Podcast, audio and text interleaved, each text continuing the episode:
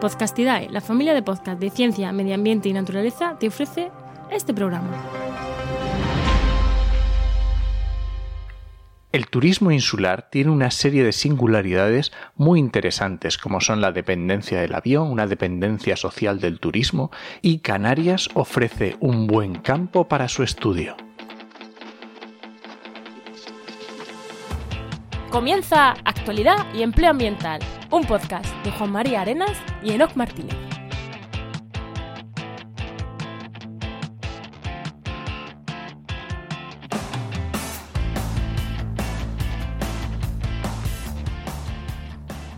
Programa 65 del martes 18 de agosto de 2020. Soy Juan María Arenas. Y yo, Enoc Martínez. Y ya sabéis, este programa cuenta con el patrocinio de GeoInnova, la Asociación de Profesionales del Territorio y del Medio Ambiente. En el programa de hoy hablamos sobre turismo en Canarias, vamos a hablar, bueno, mucho de Canarias, también del COVID, ya sabéis, estos especiales de verano que estamos haciendo centrados en turismo y COVID, y hoy hemos tenido muchos canarios hablando, y hoy nos vamos a hablar en exclusiva de, Canarias, ¿no, Enoch? Jolín, ya me gustaría estar en Canarias En exclusiva, ¿no? Estar en Canarias en exclusiva. que esto, ostras, la llanura manchega es muy dura, ¿eh? Pues yo tengo ganas de subir ya a mi pueblo, a, mi llanura manchega también, ¿no? A, ver a la familia y a disfrutar de ese calor torrido, en este calor húmedo aquí de la costa donde vivo. Bueno, le damos paso ya al invitado. Venga, dale paso. Bueno, pues hoy tenemos de invitado a Raúl Hernández Martín, que es profesor titular de Economía Aplicada y director de la Cátedra de Turismo Caja Canarias As Hotel Universidad de La Laguna en las Islas Canarias. Buenas, Raúl, ¿qué tal? Muy buenas, ¿qué tal? ¿Cómo estás? Muy buenas, Raúl. ¿Qué nos hemos dejado de tu presentación? ¿Nos hemos dejado algo o... No, ha estado muy bien. Breve, pero al grano, concisa y, bueno, lo importante es el contenido. Bueno, también decir, también decir, como, como todos los que estáis pasando por aquí en agosto, que eres autor, coautor del libro eh, Turismo Post-COVID, Reflexiones, Retos y Oportunidades, Tienes dos artículos ahí o tres y aparte de, coautor creo que también has participado en la organización, ¿no? Un poquito en la...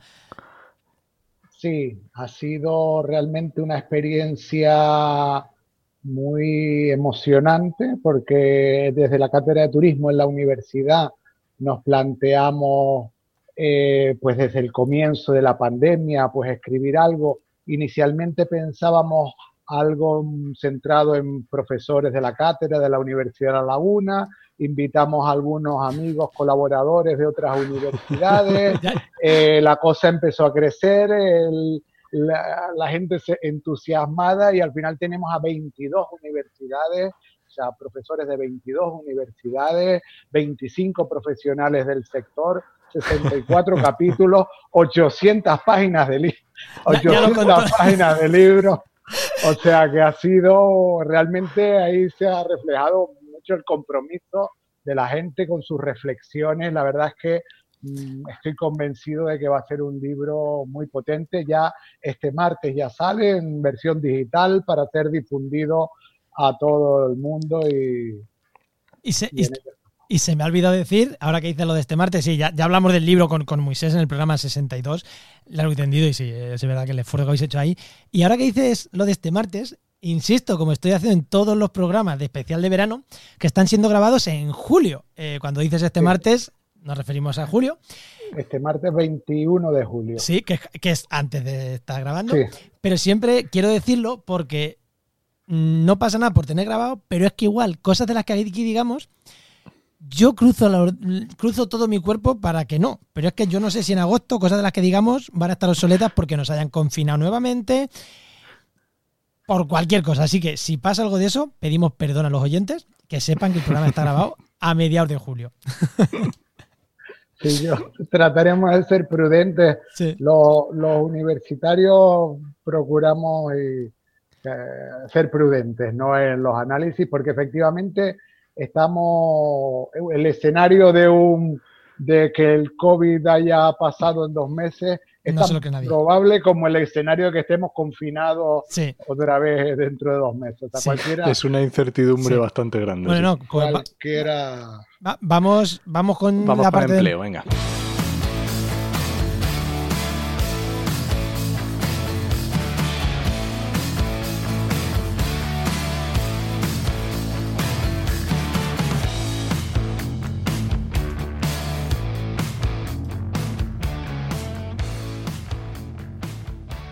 Bueno, en la parte de empleo, ya sabéis que estos, estos programas de agosto, Enos nos está trayendo un consejo sobre empleo, que ya sabéis que no Martínez, que mi compañero al otro lado del micro, director de la web trabaja en la web de referencia en la búsqueda de empleo ambiental, en el, sector, en el amplio sector ambiental, no solo ambientólogos, como siempre decimos. ¿Y qué consejo, qué consejo damos eh, hoy? Pues es que hoy justamente como vamos a hablar de, nos vamos a enfocar mucho en el territorio, yo quiero eh, aconsejar a las personas que nos escuchen y estén buscando empleo que no se cierren demasiado al territorio. Porque muchas veces cuando uno, a veces nos pasa que vivimos en un sitio, estudiamos en el mismo sitio y queremos siempre perdurar en ese sitio como, una, como un coral que no se puede mover no pasa nada, somos humanos, podemos viajar, podemos movernos, podemos disfrutar yendo hacia otros lugares para trabajar, así que apertura de mente con esto. ¿Ves? Por eso digo yo lo de no sé qué va a pasar dentro de un mes. A lo mejor dentro de un mes no nos podemos mover. Esperemos que sí, pero... bueno, y la, pregunta límite de Noc. Bueno, Raúl, la, mi pregunta. Mi pregunta empieza por ¿qué querías ser de mayor? Y ¿cómo has llegado hasta aquí? ¿Cuál ha sido tu trayectoria vital? Eh, interesante la vuelta atrás hace bastante tiempo. Tengo, ya unos, unos años. Yo era un estudiante muy inquieto. Eh, estudiante de economía eh, en, los años 80 y cuando termino tengo también inquietudes investigadoras comienzo, me voy con, consigo una beca para irme a Grecia, a la Universidad de las Islas del Egeo, y ahí empiezo a trabajar sobre las economías, a estudiar y a hacer mi tesis doctoral sobre eh, las economías insulares, ¿no? Todo el tema de las eh, implicaciones económicas de la insularidad en términos de transporte, de especialización, dependencia, etcétera estoy en las Islas Griegas eh, una buena temporada. Luego regreso, pues en el ámbito laboral, pues durante esos eh, dos años que estuve desde que acabé hasta que conseguí una primera plaza en la universidad, pues tuve diversos trabajos relacionados con la formación eh, y demás, y seguí preparándome haciendo, haciendo la tesis y ya, pues bueno, conseguí una plaza de asociado en la, en la universidad, y, pero enseguida también me fui a, eh, hice varias estancias en Francia, en la, la Universidad de Toulouse I, Universidad de Ciencias Sociales de Toulouse, y ahí pues con un profesor francés especializado en todo el tema, seguí analizando eh, las islas. Las islas son un lugar fantástico para, para la investigación, son como continentes en miniatura, son una representación de la, un poco de... Es como una muestra, ¿no? Una, perdón. Una muestra, como tener una muestra de la muestra, efectivamente, pero tienen sus singularidades. En Canarias se habla mucho, o sea, hay un lenguaje de los costes de la insularidad, que efectivamente puede tener unos costes, pues todo, aquí pues el transporte es más caro, todo lo que viene de fuera pues tiene pero también hay que hablar de los, de los beneficios de la, de la insularidad, del carácter insular, o sea, lo insular eh, marca mucho y, digamos, los isleños en todo el mundo pues tienen ah, incluso sociológicamente, ¿no? unas características muy singulares. Luego, el medio ambiente en las islas es algo, o sea, en, eh, la, la, biodiversidad que hay en Canarias, eh, pues algunos datos ahora mismo no los tengo en mente, pero, pero la cantidad de especies que hay en, Canarias puede, puede, ser la mitad de la que hay en Europa. Claro, porque es como si fuera un continente en pequeño. Como si fuera un continente en miniatura, efectivamente. O sea, hay una biodiversidad tremenda. Entonces, a nivel social, a nivel medioambiental, y lo que yo trabajaba a nivel económico, como las dificultades de acceso y como el pequeño tamaño, pues marcan el desarrollo. Eh, y de ahí también todo eso me lleva o me llevó a tener, y yo creo que eso es importante a cualquier persona que está, que tiene inquietudes investigadoras, eh, desarrollar una mentalidad muy interdisciplinar, ¿no? A pesar yo, mi formación es económica, pero pues tengo siempre derivas pues hacia la geografía económica o hacia temas medioambientales o temas, cuestiones sociales, educativas, etcétera. O sea que tiene siempre pues esa visión un poco amplia porque tratas de entender una realidad particular, ¿no? Y luego, eh, de ahí del estudio de las islas, luego ya saqué eso, después de mis estancias en Francia, pues saqué, eh, presenté la tesis doctoral, ya de ahí mi profesor en Francia era experto en economías insulares, pero también era experto en turismo. Porque ah. es que la insularidad, de la insularidad al turismo también va solo, va solo un paso, un Paso. Las islas tienen, y esto es un tema que daría para, para, hablar después, para varios programas, ¿no? De por qué, por qué las islas, eh, si nosotros abrimos un catálogo turístico, aparecen muchas islas. Sí, como eso vamos a entrar después, porque vamos a entrar, porque es que lo tenemos aquí a punto para entrar después. pues bueno, no me detengo mucho, sigo con la, sigo con la trayectoria. Ahora, eh, ahora después tiramos cabecera tema y entramos en el tema. No sé si quieres ahondar en algo más de empleo. Sí, pues bueno, sí, de empleo. Pues bueno, pues ahí ya seguí eh, trabajando. La verdad es que eh, no sé si para los oyentes soy un buen ejemplo en la medida en que luego, pues bueno, he tenido este empleo y desde hace 30 años soy profesor, soy profesor de universidad. Pero sobre todo eh, ahora que se habla mucho también del emprendimiento para las personas sin empleo y demás, es importante tener una actitud emprendedora para conseguir empleo y tener una, actitud emprendedora dentro del empleo, ¿no? El intra, el intraemprendimiento dentro de la actividad a la que te dediques, dentro de, pues bueno, de tu profesión. Entonces, pues bueno, seguí, cada vez me fui, primero estaba con el comercio internacional, con los temas de la tesis, luego fui especializándome en turismo y ya a partir del año 2000, eh, bueno, desde bastante antes, pero en el 2012 creamos entre un grupo amplio de profesores la Cátedra de Turismo de la Universidad de La Laguna, que ha sido pues, bueno, un proyecto colectivo que ha generado mucha formación, mucha investigación y ahí pues bueno, es donde eh, pues doy clase, investigo y, y realmente tengo un trabajo, tengo el trabajo que me gusta, lo cual no, no, todo el mundo puede decir no todo el mundo puede decir lo mismo. Pues si quieres, Juan, terminamos y pasamos al tema y nos ponemos ya en la manos en la masa. Ah, venga, vamos a pasar.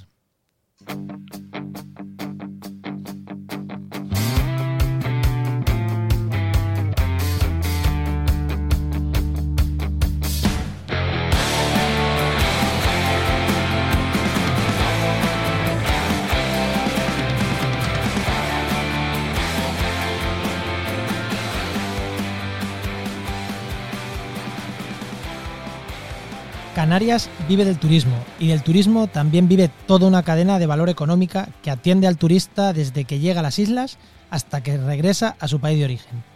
Las cifras demuestran lo importante que es el turismo para la economía de Canarias. El 40% del empleo depende del sector turístico y aporta el 35% del PIB. Este es un parrafito que he sacado del libro, del, libro que nos trae, ¿no? que, que vertebra todos estos especiales de verano. Y tengo que decir una cosa, no me creo estos datos. Desde el conocimiento más absoluto. No me, creo encanta. Y voy a decir por qué. Porque yo apostaría que es mucho más de lo que dicen esos datos. Y ya son datos estratosféricos. Brutales, sí. El 40% de que viva del turismo y el 35% del PIB vive del turismo. Y aún así digo que, me cuesta creerlo porque yo pensaría que es aún más. Evidentemente, eh, era una forma de hablarlo, ¿no? Así que si te parece, antes de entrar en temas de COVID y de nada, si quieres, podemos entrar del turismo, de lo que es el turismo para Canarias, porque este programa lo va a centrar en el territorio, ya decía, ¿no? Y creo que es bueno, ¿no? Que, en la península, tenemos muchísima gente que nos escucha, pues eh, conozcan la realidad de Canarias y rompamos a lo mejor un poco, por lo que yo he dicho, pensaba que se vivía más, más del turismo aún en Canarias. Así que vamos a empezar por la primera pregunta. ¿Qué supone realmente el turismo en Canarias más allá de las cifras? Sí. Eh, por mi, digamos, mi formación y mi, y mi sesgo universitario, voy a comentar primero un poquito esto que has dicho, porque es muy interesante y pasa mucho, ¿no? A veces oye hablar, es que el turismo eh, representa el 80% del PIB o demás. Pensemos, eh, es prácticamente imposible que el turismo aporte mucho más. ¿Por qué? Porque en Canarias existe comercio, existe sanidad, existe educación, existe construcción, existe industria, existe, y al final todo tiene que sumar, sumar el 100%. Si el turismo fuera el 80%, es que aquí luego eh, la gente no, consume o no realiza no come no, valor, no come no... haya supermercados no hay entonces eh, la forma estándar de medir el turismo y esto también es parte a lo que me dedico en eh, digamos doy clase en un máster de turismo clases de impactos económicos del turismo pues la la, forma estándar de medir el turismo en las cuentas satélite del turismo y demás es considerando sus impactos directos e indirectos. Y eso eh, permite las estimaciones que hay, hablan, plantean un 35% del PIB, que repito, es muchísimo. No, no, es muchísimo, es muchísimo. Sí, sí, era un poco, era un poco broma, ¿no? Era un poco. no, no, pero es cierto que, que es muy generalizado ese ese planteamiento. Pero mirado como yo te lo planteo, claro, es que es que representa mucho más que cualquier otro sector, pero es que hay muchas otras actividades.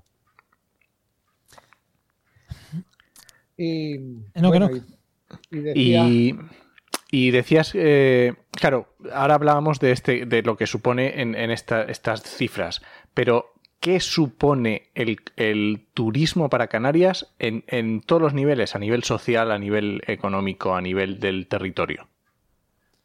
Bueno, pues eh, enlazando un poquito, si miramos eh, los datos de, las islas en el mundo, ¿no? Mm, de países insulares, regiones y demás, buena parte de ellos están especializados en turismo. O sea, al final eh, la, especialización económica, o sea, en Canarias ha existido cultivos agrícolas de exportación. Las islas, como son pequeñas, necesitan especializarse porque necesitan, no pueden producir de todo, necesitan importar. Entonces tienes que tener algún grado de especialización. La especialización agrícola eh, eh, tradicional pues tiene su dificultades y genera pues escaso valor añadido y, condiciones de vida. Las islas del mundo que viven de la exportación de caña de azúcar o de piña tropical y demás,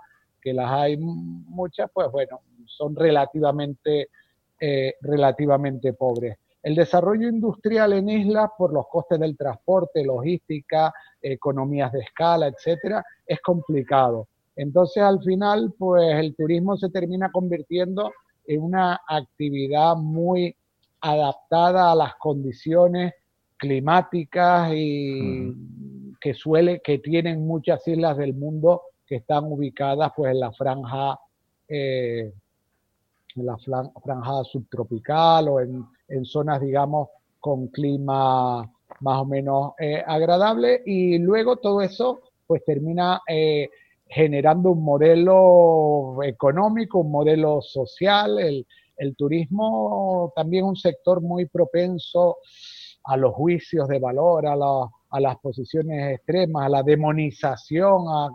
para uno es responsable de todo lo bueno que ha pasado en Canarias y para otro es responsable de todo lo malo, de todo lo malo que ha pasado en Canarias. Y seguramente eh, ninguno tiene razón o los dos tienen un poco, o, los dos, o las dos partes tienen un poco de razón, ¿no?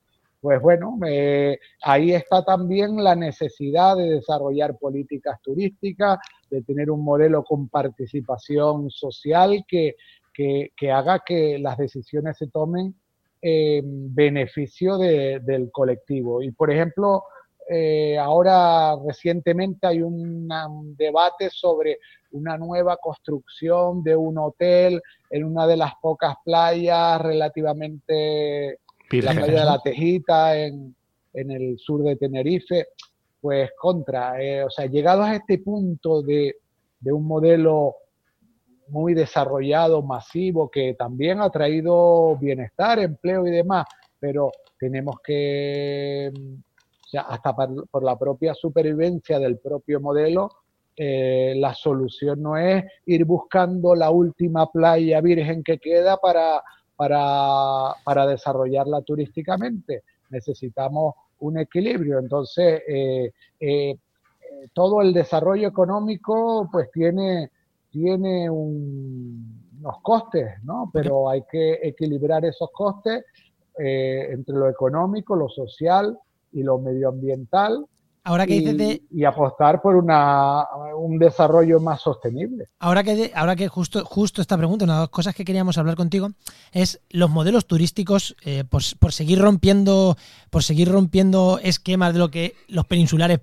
creemos de las Islas Canarias, sobre todo. ¿Sí? Eh, una es eso, solo viven del turismo, la primera. La segunda, turismo de sol y playa porque claro, ahí la temperatura es buena, entonces mm, todo el mundo piensa que cuando se va a Canarias, o mucha gente, yo no, pero mucha gente piensa que cuando se va a Canarias se va poco menos que a meterte a un resort como cuando se van a Punta Cana o cuando se van a estos sitios de a un hotel y del hotel a la playa, de la playa al hotel. ¿Qué modelos turísticos hay en Canarias? Porque a nivel ambiental creo que tenéis algunos muy chulos. sí, eh, efectivamente mmm, hay, o sea, hay un modelo dominante de sol, de sol y playa, pero luego hay muchas alternativas de turismo rural en la naturaleza, eh, hay eh, todavía pues muchos lugares muy vírgenes, muy eh, para turismo activo, para el tema de la observación de cetáceos, o sea, realmente actividades en el mar, o sea, realmente eh, lo que caracteriza el modelo turístico de Canarias es esa eh, diversidad, aunque es cierto que se ha apostado mucho a nivel de inversión y demás por ese modelo turístico, pues bueno, pues el que también da una rentabilidad, ha dado, ha dado una rentabilidad. Y luego también una matización sobre el tema, como estamos hablando del, de, los tópicos, ¿no? De, los tópicos de la playa. Eh, la isla, eh, las dos grandes islas turísticas, o sea, hay cuatro grandes islas turísticas, ¿no? Tenerife y Gran Canaria, sobre todo, y luego Lanzarote y Fuerteventura, ¿no? Pero, por ejemplo, Tenerife, que es de todas las que más eh, turistas recibe, es la que, mm, secreto que contamos a los oyentes peninsulares y demás, es la que con diferencia peores playas tiene. Pero en realidad es que los turistas, o sea, la playa, más que la playa, es el mar, o sea, el clima que hace en las zonas costeras, donde corre la brisa y demás, o sea, esa, ese bienestar, ese confort climático que genera la costa, es el, probablemente el valor más potente. La playa en sí, o sea, en Tenerife, donde no hay eh, grandes playas, digamos, como en otras islas, sí las hay, pero bueno, al final los hoteles tienen piscinas, eh, los turistas no, no eh, hemos desarrollado, por ejemplo, en turismo un, un, modelo de sol y playa sin grandes playas, lo cual refleja que, sí, sí, y un modelo de sol y playa de éxito, o sea que al final es todo más complejo. También escogerse algo, una, un elemento también muy característico del modelo turístico de Canarias es el coche de alquiler. O sea, aquí hay una cantidad de coches de alquiler muy importante y los turistas eh, alquilan un coche sin saber muy bien a dónde ir, se dan una vuelta, ven el pueblo, van al Teide, van a visitar una zona, digamos, un parque, al parque rural de Anaga o Teno o, o algún pueblito y demás. Y, y tienen una experiencia, quizás ese es el elemento, uno de los elementos más interesantes de la visita a Canarias, incluso comparado con algunos de los competidores en el Mediterráneo o de, en el sur del Mediterráneo, ¿no? Pues que tienes más dificultad para moverte por tu cuenta, eh, mm, incluso bueno. inseguridad y demás, un, un entorno muy cómodo, muy agradable, muy familiar, muy, muy hospitalario y donde te puedes mover con, con grande, con digamos mucha mucha facilidad, ¿no? Esto, Lo de tener un volcán igual también ayuda a esa diversificación. Claro, eh, tener, eh, tenemos un, eh, en el caso de Tenerife, pues un parque nacional que incluso yo siempre digo que está infravalorado, infra, tiene que ser más puesto en valor, tiene que, necesita más servicios, ¿no? Necesita más un parque nacional, por ejemplo, en el que no se paga por entrar, en el que eh, y no, no solo no se paga por entrar, sino que no hay restricción de acceso. Hay siempre un debate público sobre, sobre si el, a, veces un fin de semana o, entre semana, a veces por los residentes en la isla o a veces por los turistas, pues está un poco excesivamente, pero es tan, pero es tan impresionante geológicamente y aquello inspira eh, una paz, una, una, tranquilidad y un... es tan sobrecogedor que, que, bueno, que tiene un magnetismo realmente muy importante, pero que realmente hay que buscar la fórmula para compaginar un uso turístico sostenible, porque la solución tampoco es prohibirlo, prohibirlo todo y decir, bueno, pues no permitimos o sea, dejamos libre acceso, por ejemplo, al parque, pero luego eh, restringimos bastante las actividades o, por ejemplo, el, eh, por supuesto, la acampada está totalmente prohibida, pero el, senderismo mm, no está suficientemente potenciado. Mm. Eh, hay que darle un, más servicio y si hace falta eh, buscar las fórmulas también para tener ingresos para pagar esos servicios, cobrando. Hay que Oye, Raúl, y, esto, otro de los mitos también a lo mejor que, existen en los, insulares, en los peninsulares, y ¿cómo es el tema del de, eh, turismo desde, desde nacional en relación con el turismo extranjero? ¿Cómo se ve desde, desde la propia Canarias? Eh, porque, ¿Y cuál es el tópico? Sí, eso es, el público, si, em, qué diferencia, si existe realmente una característica, si no. A ver, eh, el sector turístico en Canarias valora muy bien al turista peninsular. El turista frente al turismo, por ejemplo, digamos el otro extremo quizás sean los británicos, ¿no?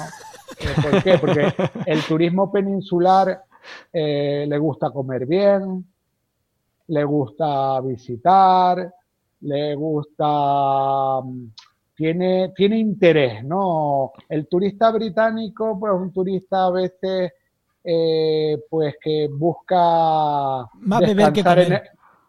¿Sí? Que busca más beber que comer. Sí, y eh, descansar en el resort en Canarias. Eh, afortunadamente no existe tampoco un gran fenómeno de eso que se llama y que, por ejemplo, en Baleares tienen mucho problema de turismo de borrachera, ¿no? ¿Por qué? Porque ese turismo de borrachera eh, busca precio y simplemente los billetes de avión a ah. Canarias cuestan el doble que a Baleares. Entonces, si lo que buscamos es, es alcohol barato y demás, pues, digamos, Baleares o otras zonas, pero fundamentalmente ahí en Mallorca, otras islas donde está concentrado, o sea que realmente el turista, el turismo peninsular es un turista realmente eh, bien, o sea, que, gasta, que se aloja en hoteles, que, funciona muy bien, o sea, que es muy bien, eh, muy bien valorado, acogido y, y demás. Luego, con respecto a los extranjeros, pues, por ejemplo, los alemanes o los nórdicos tienen más ese perfil de hacer senderismo, incluso personas de bastante edad, tienen, tienen quizás más inquietudes por conocer algunas eh, cuestiones de la isla, un tipo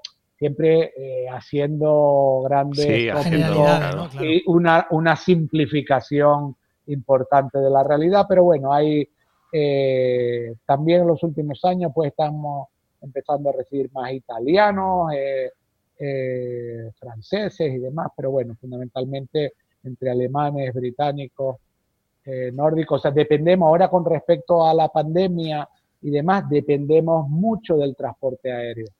Eso, y ahí, ahí está la clave. Estuve ahora para el libro precisamente eh, analizando los datos y por ejemplo en el año 2019 los canarios eh, fuimos responsables del 5, o sea, solamente ocupamos el 5% de las pernoctaciones hoteleras que se realizaron. O sea que los hoteles, cuando se empieza a abrir el turismo y el turismo es solo para los canarios, antes de que llegaran ni siquiera peninsulares, o sea, eso da para ocupar el 5% prácticamente. O sea, realmente hace falta, necesitamos del transporte aéreo. Tenemos un modelo basado también en turoperadores, basado en, en Ryanair, en compañías aéreas, en, en, lo que se llaman las operaciones back to back, es un modelo también de escala y demás que se basa en el transporte aéreo y que bueno, ahora mismo está cerrado. Eso, eso es lo que la otra parte de la entrevista, ¿no? Te, lo hemos dicho, en la conversación iba a tener dos ejes, una más pensando en Canarias pura y otra más en COVID, así que es, que es el momento de entrar ya en el COVID, ¿no? Claro, es que mirando el libro eh, hay un dato que es, que me lo decía, lo comentábamos antes en y yo, mientras que estábamos esperando que entraras, que decía, es que claro, te pone a mirar la gráfica y es que la caída de turistas, como es normal en abril, ha sido del 100%. Quiere decir que habéis pasado de X turistas a cero. O sea, todo, se ha caído de menos 100%, o sea, todo. Claro, es que me, parece tan de perogrullo decir que, que ha supuesto el, COVID para, para, las islas, que tú lo acabas de decir. Que, mmm, se ha parado ¿no? la principal actividad económica. Es que se ha parado, no ralentizada. Eh, como efectivamente, eh, como comentamos también, como comento mis, también mis capítulos en el libro, eh, tenemos el problema del, del, transporte aéreo, ¿no? que, que les cuesta, que, que, que a la gente le está costando, que las compañías también están empezando muy prudentemente, o sea, hay una situación que no sabemos cuánto eh, tardará. Eh, tenemos también algunos elementos de otros algunos otros elementos de debilidad, por ejemplo, una parte de la planta en los últimos años y es algo que no se adapta, no, no me parece tan positivo quizás el crecimiento tan fuerte que ha habido del, del modelo de todo incluido, ¿no? En el mm. que ese hotel donde sí estamos hablando ya del tipo resort y donde tenemos el todo incluido. Claro, el todo incluido implica, implica mucha masificación, implica un contacto humano. Eh, para tiempos de COVID, pues tiene sus complicaciones. De hecho, lo que está empezando a funcionar muy bien en los últimos tiempos en Canarias y también en la península por las noticias que llegan es el turismo rural, porque la gente pues está optando por este tipo de... Pero luego eh, también de cara a la pandemia, pues estamos eh, sufriendo ese, ese colapso que ha sufrido eh, todo el mundo. Quizás en algunas zonas, en algunas zonas el, el, peso del, mercado interno, me refiero en otros países o en la península, el mercado peninsular puede ayudar bastante a Andalucía, a la comunidad valenciana, etcétera, toda la costa del Mediterráneo, puede ayudarle bastante, porque es que en verano pues puede representar eh, un porcentaje muy elevado. Andalucía, ¿verdad? Tiene campo, tiene otro tipo de turismo, tiene otro. Bueno, al final el turismo también, pero sí, tiene campo, tiene, tiene más cosas aparte del, turismo, ¿no? Pero es verdad que vosotros. Sí, y claro, nosotros tenemos una dependencia. También tenemos una ventaja en, un poco analizando todos los elementos, que es la ausencia de, un de ese comportamiento tan estacional. Eh, el mm. turismo, eh, eh, por ejemplo, en Baleares o en alguna, donde es muy, muy estacional, o también buena parte de la costa mediterránea, pues bueno, está empezando tímidamente una parte y hay otra parte que no va a llegar a abrir este verano. Mientras que, o sea, que realmente tendrá que esperar hasta junio de 2021 para, o sea, que es demasiado tiempo, desde marzo de 2020 hasta, o realmente, no ya desde marzo de 2020, sino desde, el año 2019. Desde el año 2019 realmente, del verano 2019, o sea, son dos años ahí. Y mientras que aquí, pues la temporada alta realmente es el invierno. O sea, porque eh, cuando los precios, otra cosa que quizás no se conoce tanto en la península, es que eh, el invierno es cuando los precios son más elevados aquí, cuando está más lleno el sector turístico, cuando están pues todos los ciudadanos del norte de Europa que están cansados del frío, aburridos y que dicen, me voy a ir a algún sitio que con buen clima y no tienen no tienen grandes opciones. En el, en el entorno, hace unos años hicimos precisamente con Moisés, que participa en otro podcast, podcast con ustedes y con otros profesores, un estudio sobre el clima en los destinos, en los mercados emisores y en los destinos competidores, ¿no? En una campaña del gobierno Canarias que quería un poco, el gobierno Canarias decía, oye, tenemos el mejor clima del mundo a escala turística. Decir eso, nosotros somos universitarios, hay que ser muy prudentes, muy difícil, es muy difícil demostrarlo, pero les digo yo a ustedes que seguramente el clima de Canarias es de lo mejor que hay eh, en el mundo haciendo todo lo que hacer estas comparaciones es muy complicado, ¿no? Hacerla, hacerlas bien. Por lo que hablamos antes, no solo el clima, es el confort climático, ¿no? Es esa brisa marina, es, el hecho de que en verano, eh, el verano en Canarias, eh, en la península, hay quien piensa que no ha venido y demás, que hace mucho calor en Canarias. En Canarias no hace para nada el calor que hace la península eh, en verano.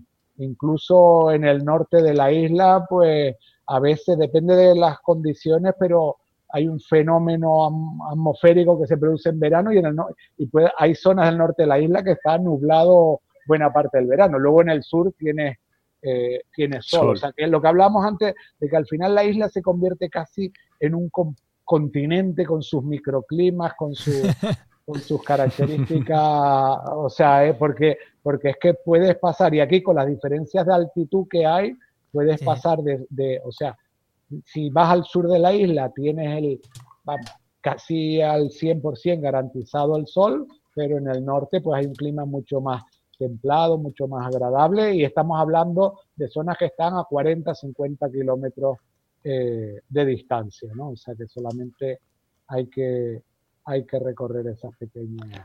Y otra cosa que estábamos hablando, eh, hablando del turismo y hablando de, cómo ha afectado el COVID, y que una parte que también tocas en los, capítulos es las oportunidades que esto está, que se pueden aprovechar o, las posibilidades que esto puede, eh, que esto puede suponer. hay que ser optimista, ¿eh? Para hablar de oportunidades hay que ser optimista, ¿eh?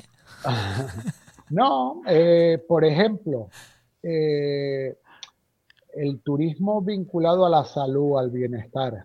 O sea, lo que hablamos, eh, eh, el inicio del turismo en Canarias en el siglo XIX tiene que ver con tratamientos de salud. O sea, eh, ciudadanos del Reino Unido pues venían en barco a Canarias a curarse de determinadas enfermedades porque el clima es muy benigno para la, para la salud, con enfermedades de tipo asmático o enfermedades de este tipo. Eh, y realmente, pues todo lo que tiene que ver hoy con eh, salud, bienestar eh, y en un sentido amplio, hasta naturaleza, deporte, etcétera, hay, digamos, el, el COVID ha ampliado ese, esa parte del mercado, ¿no? Y, mm. y digamos, y luego también hay oportunidades, estamos desarrollando el teletrabajo pues ahí es un lugar muy agradable para teletrabajar temporalmente. Y ahora que nos hemos acostumbrado a hacer videoconferencias y no ha tenido que haber ningún cambio tecnológico, el cambio tecnológico estaba ya preparado, esperando, estaba esperando por el COVID, porque teníamos toda la tecnología preparada, pero nadie la utilizaba. Yo he sido muy utilizador de, de esta tecnología desde hace tiempo y, y siempre me encontraba con el tema de que ibas a hablar con alguien, no, es que yo no tengo cámara, no, es que yo no tengo no sé qué, yo no sé cómo se hace, ¿no? Ya hoy nadie te dice, no tengo cámara, no sé cómo se hace, no, digamos, hasta los abuelos tienen las videollamadas con los nietos y hasta toda la sociedad. Y todo eso está cambiando y eso abre grandes posibilidades para el teletrabajo. De modo que, que hay que reinventarse. O sea, lo que hablábamos antes eh, Canarias no es ya turismo de sol y playa, son actividades al aire libre. O sea, la gran fuerza de Canarias son la posibilidad de desarrollar actividades al aire libre en un clima de seguridad, en un clima de bienestar, etcétera. Y eso pues puede llevar a, desarrollar el, sector turístico vinculado eh, a personas que vienen y que, eso cada vez está pasando más. Trabajamos mientras eh, estamos de vacaciones y, estamos eh, haciendo ocio mientras trabajamos, estamos con el móvil o lo que sea, o sea, en los límites entre el trabajo y el ocio se están difuminando. Yo no digo que sea bueno o que sea malo, que tiene también algunos peligros, pero, pero bueno, eh, desde hace años, ya no antes del COVID, se está estudiando en las islas y preguntando a los turistas, y hay un porcentaje de turistas que ya te dicen desde antes del COVID que, trabajan. O sea, que, es decir, que vienen de vacaciones, que consultan el email del trabajo, que responden unos cuantos emails, o sea que igual están una horita, una horita por la mañana antes de salir, eh, respondiendo email, haciendo algunas gestiones del trabajo y luego tienen su jornada, su jornada de ocio. Pues bueno, pues habrá que adaptarse al cambio, al cambio social en ese sentido también yo soy optimista porque el sector turístico ha sido, ha tenido una gran capacidad de adaptación.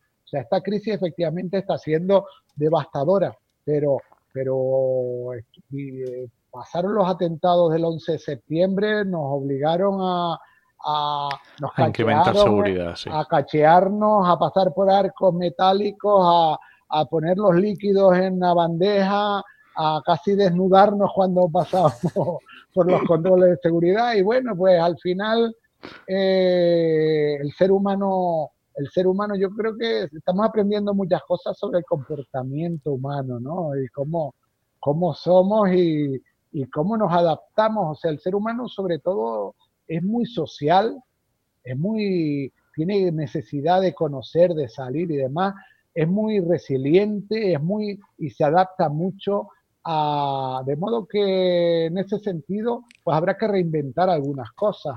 Y, pero, y, se reinventarán. O sea, yo ahí, hombre, y puede haber una, una reducción del tamaño del sector turístico, pues puede haberlo. Pero si hay esa cierta reducción y una parte del sector turístico pues desaparece porque, bueno, porque no hay turistas para todos, pues bueno, tampoco y buscamos otras actividades alternativas, etcétera, y en vez de ser turismo, son residentes temporales, pues bueno, pues habrá que buscar, habrá que buscar vías y habrá que em, retomar la la agenda pendiente que teníamos previa al COVID de los objetivos de desarrollo sostenible de Naciones Unidas, de la digitalización, de, de un poco de medir mejor, de monitorizar mejor los destinos turísticos, los,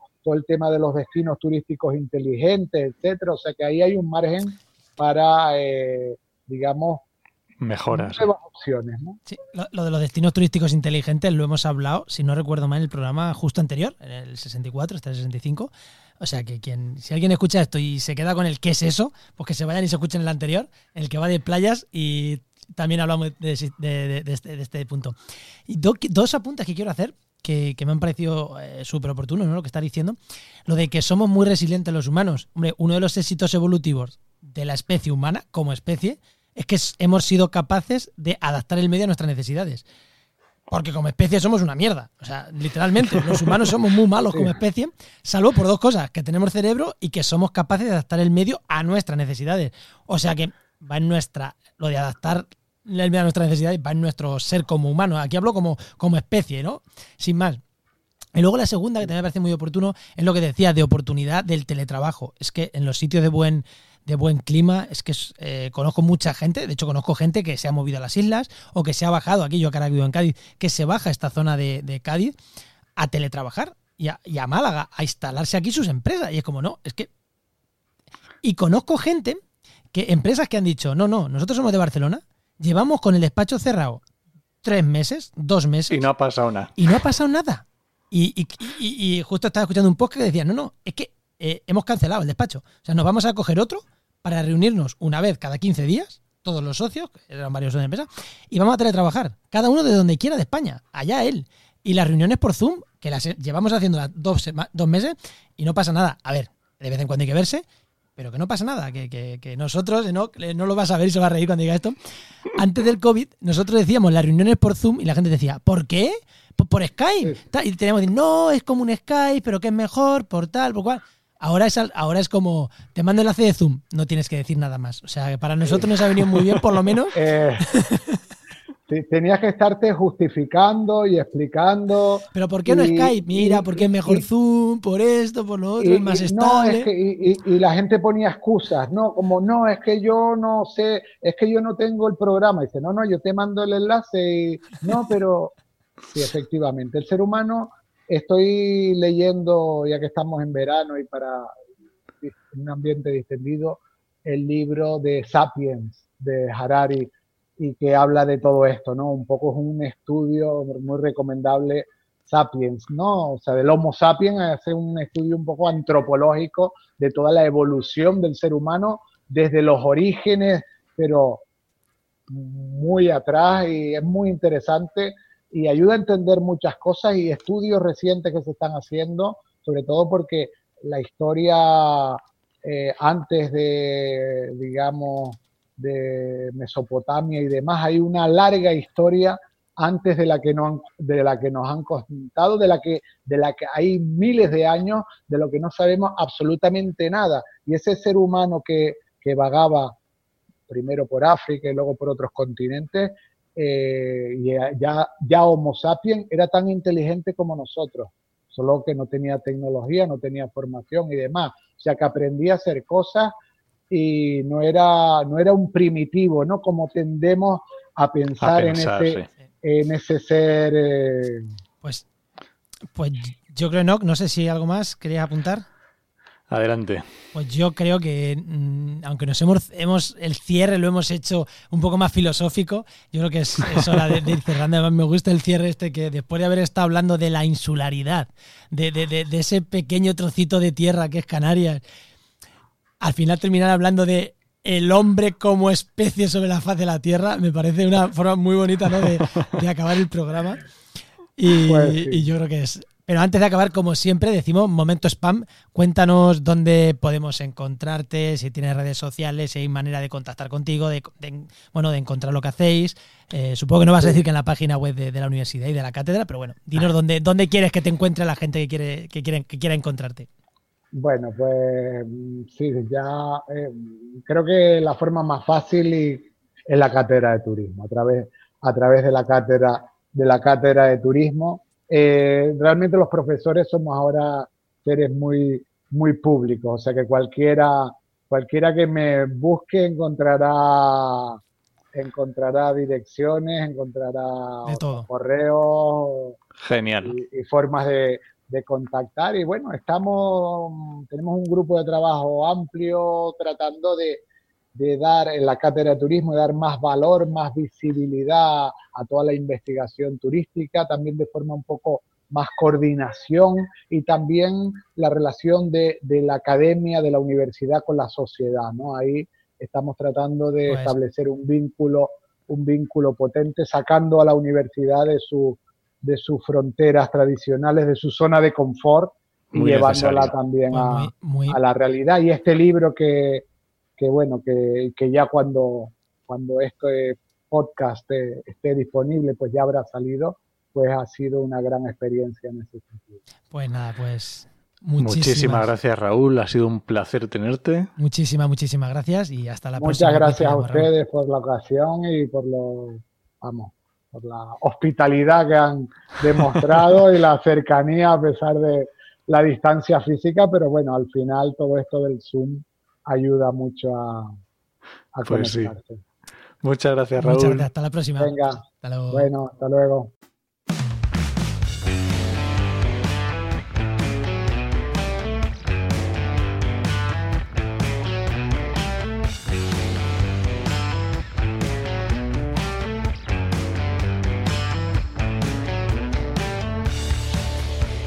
vamos con, vamos con las herramientas, Enoch, última vez que tuvimos a la invitada que tenemos hoy, eh, nos estuvo hablando de mosquitos, no sé si os acordaréis de que estuvimos hablando de mosquito aler, pues hoy vamos a hablar de uno de sus depredadores, vamos a hablar de murciélagos. Así que, ¿a quién tenemos hoy, Enoch? Pues obviamente no podía ser otra que Iciar Almarcegui, que ya sabéis que es bióloga, ornitóloga, especializada en GIS y, por supuesto, profesora en Genova con la restauración ambiental. Y ya sabéis que Genova es el mejor patrocinador que tenemos. Eh, el mejor, no, no, no, es que no tengamos otro, es que es el mejor. Muy buenas, Iciar. Muy buenas. Muy buenas. Bueno, pues lo dicho, hoy nos vas a hablar de murciélagos, ¿no? Sí, hoy toca hablar de murciélagos. Pues cuéntanos, ¿qué herramienta nos traes? Pues, pues mira, tengo una aplicación bastante curiosa porque no solamente se trata de la aplicación, es un conjunto de cosas. Y voy a decir por qué. Los murciélagos son muy difíciles de identificar. Normalmente a nivel profesional lo que tenemos que hacer es poner grabadoras para especiales que sean capaces de detectar los ultrasonidos y luego utilizamos unos programas que lo que hacen es decodificar esos ultrasonidos en unas señales que sean para nosotros entendibles.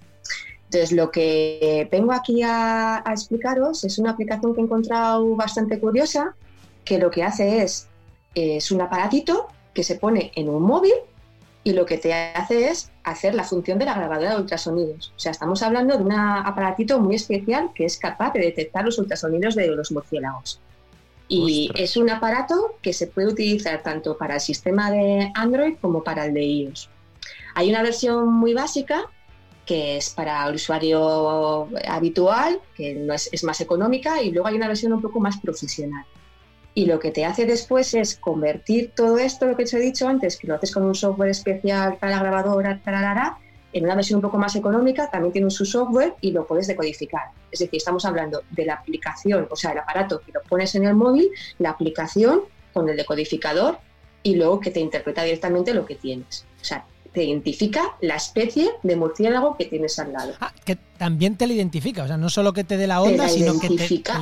Sí, sí, o sea, tiene una, una, parte de la aplicación que directamente cuando tú vas andando lo identifica y te dice cuál puede ser, y luego lo que puedes hacer es depurarlo en casa y volverlo a, pues eso, a limpiar un poquito el sonido para que te diga si exactamente es ese que te ha identificado previamente o no. ¿Y, qué, cómo se llama esto? Eh... Esto es el Ecometer Touch. Ecometer Touch. Hay versión 1 y versión, versión 2. Y luego está la versión básica y la versión Pro, que es como más profesional y, es más, más cara. ¿Y de qué precio estamos hablando? Eso es. ¿De qué precios? Pues creo que estaban en las versiones del 1 en 120 y pico euros y tal, y las versiones más caras valen 500 euros. O sea, que, pero tienes una versión más para andar por casa que, bueno, es asequible, y luego otra para profesionales.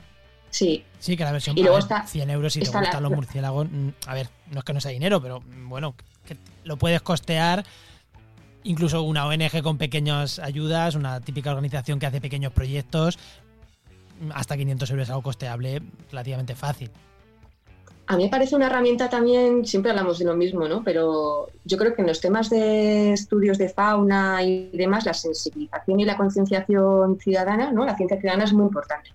Nosotros podemos hablar de X especies, yo puedo hablar de un nóctulo y puedo hablar de un pipistrellus, ¿no? Y la gente te dice, muy bien, ¿y eso qué es? Pues son murciélagos, pues me vale, pues no, ¿no? Es como todo. Hay algunos que son ¿no? más abundantes, otros que son menos abundantes. Hay especies que son más, eh, más interesantes que, otras. Esto lo que te permite es, en un paseo nocturno, eh, haceros a la idea de que tú estás haciendo una labor de educación ambiental, por ejemplo, eh, con un paseo nocturno, que es algo que prácticamente no se hace, y que es muy interesante porque lo que hace es ayudar a la gente a identificar a la noche cosas, sobre todo por sonidos, porque no se ven, ¿no? Y en este caso por ultrasonidos, que es una cosa muy diferente. Entonces, si toda la gente tiene esto, o tienes un, monitor o una monitora que lleva esta aplicación en el móvil, tú vas andando, eh, la gente no oye nada, pero este aparato lo que te permite es eh, poner, conviértemelo en un sonido que yo pueda oír, y te lo traduce.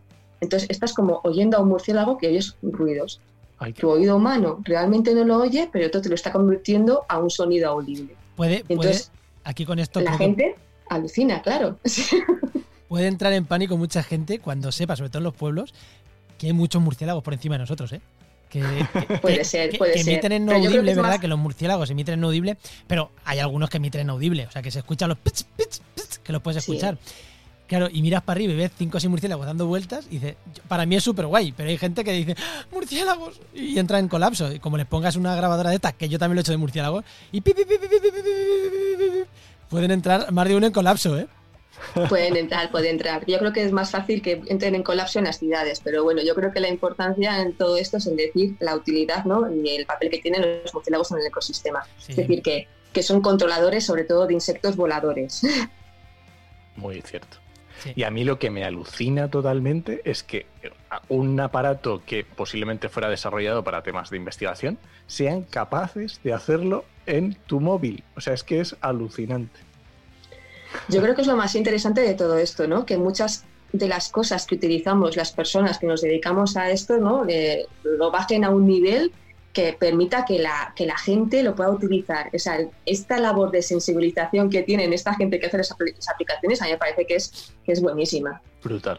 Lo que decíamos yo, antes. Me estoy, yo me estoy viendo a mí misma hace unos cuantos años utilizando un vídeo de YouTube que lo podéis hacer perfectamente, en el que habla de ecolocation, que con una canción son unos tipos animales de los murciélagos, y nos explican las funciones de los murciélagos y no tiene nada que ver con esto. yo lo puedo poner, es un vídeo muy antiguo, está muy bien, viene bien para motivar a la gente porque además la, la canción es muy pegadiza, pero esto de la aplicación ya lo complementa muchísimo. Sí, lo, lo, lo, que decíamos, ¿no? Que saltan de los laboratorios a, a que lo puede usar cualquier cualquier persona con interés, pues paga la, base, la versión básica y cualquier pequeña organización ONG eh, de concienciación puede pagarse una, la versión incluso hasta la Pro, o sea que, que creo que es... Sí, joder, qué chulo. Sí, y, y, luego además es una cosa, todo el mundo... Eh, muchas de las personas que yo conozco por lo menos eh, a nivel de los que hacemos paseos y demás pueden llegar a, bajar, a bajarse aplicaciones para el tema de aves, pero de murciélagos muy poca gente lo conoce yo creo que es un mundo bastante desconocido dentro de la ciencia ciudadana. Sí. Sí, totalmente de acuerdo. Sí, bueno, salvo las aves, todo es desconocido. Sí, es verdad. Pues recordamos, eh, eh, has dicho que se llama Ecomet, eh, Ecometer. Ecometer. Uh -huh. Pues muchísimas, pues muchísimas, muchísimas gracias. Y joder, súper interesante. Vamos, a mí me ha, me ha encantado. El, a mí me ha encantado. Muchas gracias, Icía. A vosotros. Pues recuerda que esta sección te ha llegado gracias a GeoInnova, la Asociación de Profesionales del Territorio y del Medio Ambiente. Y que puedes encontrar en www.geoinnova.org.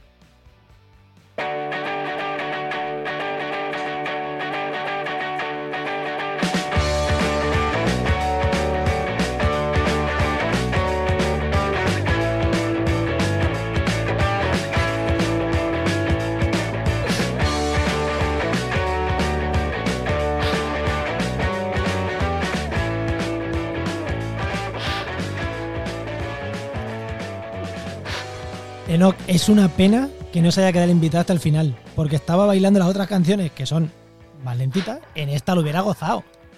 Pero es que, ¿sabes lo que pasa? Que me he dado cuenta que estamos más felices de lo normal. ¿Puede ser porque hayamos acabado de grabar todos los programas del verano? Puede ser, puede ser. Ah, tú estás un poquito más feliz que yo porque tú no editas. Pero sí, hemos grabado, hemos tenido todo de grabar todo lo del verano. Así que estos micros no vuelven hasta septiembre. Efectivamente. Nosotros, los oyentes tienen programas ahí pendientes. Nosotros dos juntos no volvemos hasta septiembre. Eso es. Pero bueno, eh, no nos vamos a ir sin nuestras recomendaciones, como siempre. Eh, Eso es. Venga, vamos a recomendar. Empieza tú. ¿Qué recomendamos, Enoch? Pues yo voy a recomendar un podcast que se llama El arte de la guerra publicitaria, de Caracol Podcast. Es, eh, es, un podcast en el que se habla de marketing, obviamente, de publicidad, eh, tomando como base el famoso libro de Sun Tzu de El arte de la guerra. Y yo creo que está muy chulo. Es muy, se, seguro, que cuando se escribió, seguro cuando se escribió ese libro ya se estaba pensando en... en... Desde hace, es, no, no, sé de qué año es, pero vamos, hace siglos de China, o sea que... Pero ah, está muy chulo, capítulos cortitos, muy directos, está guay. ¿Y tú qué nos recomiendas, Juan? Pues yo mmm, voy a ponerme el tuyo en el reproductor, no se me olvide, y, voy a recomendar un podcast que a mí me gusta, es de estos podcasts que, bueno, para tenerlo ahí de fondo, que se llama No tenemos jefe. Son cuatro emprendedores que, que hablan, como dicen ellos, de lo más banal a lo más eh, importante en sus negocios, ¿no? Y pues bueno, cada día hablan de gestión del tiempo, de no sé qué, hablan de, de cuatro emprendedores que, que, opinan sobre un tema y la verdad que, a ver, mm, para tenerlo ahí y escucharlo de fondo. Se llama No Tenemos Jefe y está bastante chulo. Está Valentina Consia, que no sé si te suena, ¿no? sí, sí, a mí me suena. De hecho, siempre estoy, es el típico podcast que nunca me suscribo y voy a aprovechar ahora y ya me suscribo. Pues, a ver, no es que vaya a ser el mega podcast, pero bueno, un podcast esto que escuchas ahí de fondo está, está muy chulo, la verdad que a mí me gusta, ¿no? Cómo hablan y tal, y bueno, está, está guay. De estos podcasts que tienen confianza entre ellos, pero que no te, no te echan fuera del podcast. Que a ti sabes eso que eso es muy importante. no te echan, a mí por lo menos no me echan del podcast. No como otros. Pues genial. Bueno, venga, pues vámonos. Muchísimas gracias por compartir, eh, compartir este programa, por los comentarios que nos dejáis en redes sociales. Aunque sea agosto, mm, dejadnos comentarios. Escúchate el programa viejos, que estamos en verano, y déjanos comentarios de los viejos, que también nos gusta, aunque pasaran hace un año, también nos gusta que nos dejen comentarios sobre esos programas en redes sociales, que los compartáis.